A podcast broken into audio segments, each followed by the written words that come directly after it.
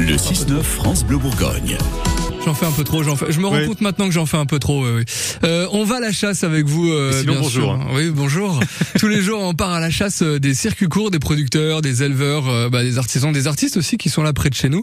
On leur fait confiance et c'est vous, euh, Stéphane, qui les débusquez. Aujourd'hui, on va dans le Morvan pour aller chercher des graines. Il n'y a pas que des sapins dans le Morvan. Euh, Aujourd'hui, euh, autour de Saulieu, vous risquez de croiser Virginie, la petite dame de Silène Graines du Morvan, pour fleurir chez vous avec des graines sauvages et locales. Euh, c'est la bonne période hein, pour la croiser, parce que la végétation est en pleine forme. Elle manque pas de boulot.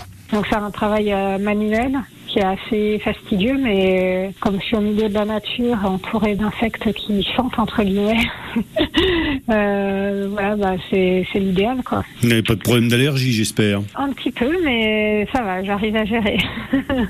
Ouais, parce que là, les pollens, vous êtes en première ligne. hein. Ouais, ouais, bah, le début d'année a été un peu, euh, un peu fort, mais après, une fois que le pic est passé, là, ça va. Ça, vous n'avez pas envie d'éternuer, Cyril? Non, ça va, c'est bon. Bon, alors on continue.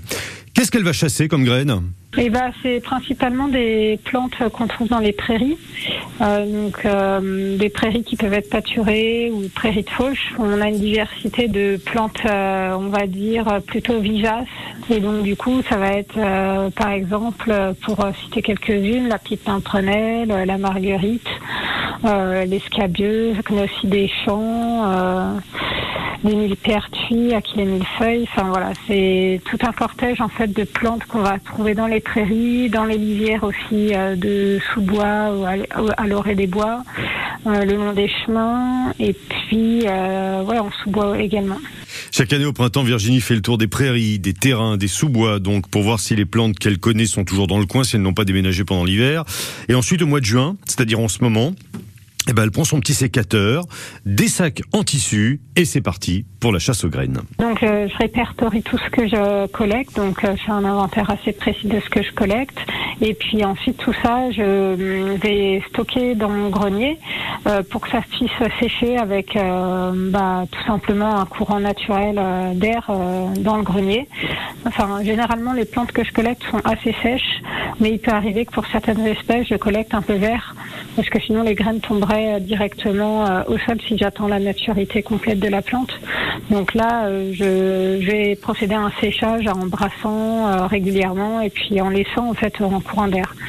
Après, une fois que la collecte est terminée et que les plantes sont assez sèches, bah, je vais commencer le tri des graines. Et pour certaines graines, je vais devoir battre les graines. Donc, euh, par exemple, le bleuet, je vais mm, battre les graines euh, soit avec le fléau ou des fois, tout simplement, comme l'année dernière, il a fait très chaud, elles étaient très sèches. Donc, euh, je les ai juste battues comme ça au sol et elles sont tombées toutes seules. Donc, euh, voilà, ça c'est l'étape euh, pré-tri, on va dire.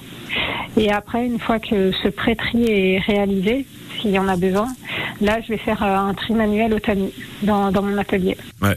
Vous imaginez le travail de fourmi Oh, c'est dingue. hein. Il paraît que c'est du bonheur tous les jours parce que toutes ces formes de graines, toutes ces couleurs, toutes ces odeurs, elle me disait que euh, en ce moment là quand elle bosse, tous ses sens sont en éveil. Et elle fait ça pour qui, euh, Virginie? Ça intéresse qui finalement Ah, vous vous posez aussi la question. Bah oui. C'est surtout des particuliers en fait pour leur jardin.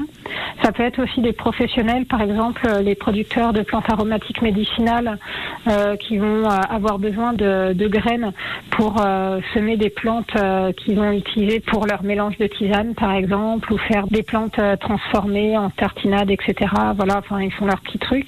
Et puis euh, du coup, euh, je peux aussi avoir des collectivités locales qui nous contactent pour faire euh, des expérimentations de fleurissement sauvage sur des petites surfaces parce qu'elles sont assez résistantes en fait finalement. Un petit peu de désherbage quand même pour que voilà ça ça puisse euh, quand même donner quelque chose de sympa. Mais voilà, c'est quand même euh, assez avantageux. Des bleuets, des compagnons rouges, des pimprenelles. Euh, Il paraît qu'avec un petit sachet de 4 euros et quelques, on peut fleurir de 1 à 3 mètres carrés, donc c'est c'est quand même pas C'est mal. pas mal, ouais. Tout est en vente sur le site de Silène, Graines du Morvan. Et sinon, si vous êtes euh, des curieux de nature, Virginie propose également des animations dans le Morvan.